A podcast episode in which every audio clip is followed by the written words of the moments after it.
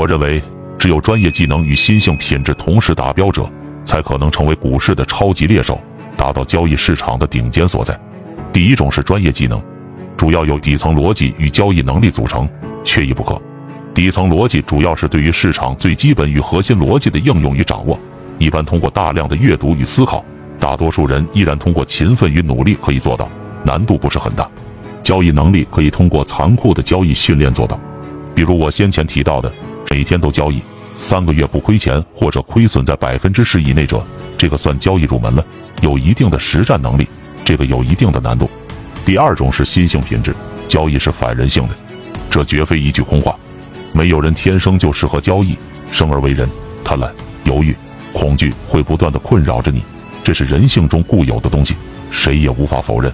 在漫长煎熬等待下的耐心与毅力，在疯狂市场中拒绝贪婪的从容与淡定，在恐惧市场中具备勇敢与无畏，在出手以后杀伐果断与愿赌服输的心态，这些品质都缺一不可。以上两点是优秀交易员必须具备的两大特质。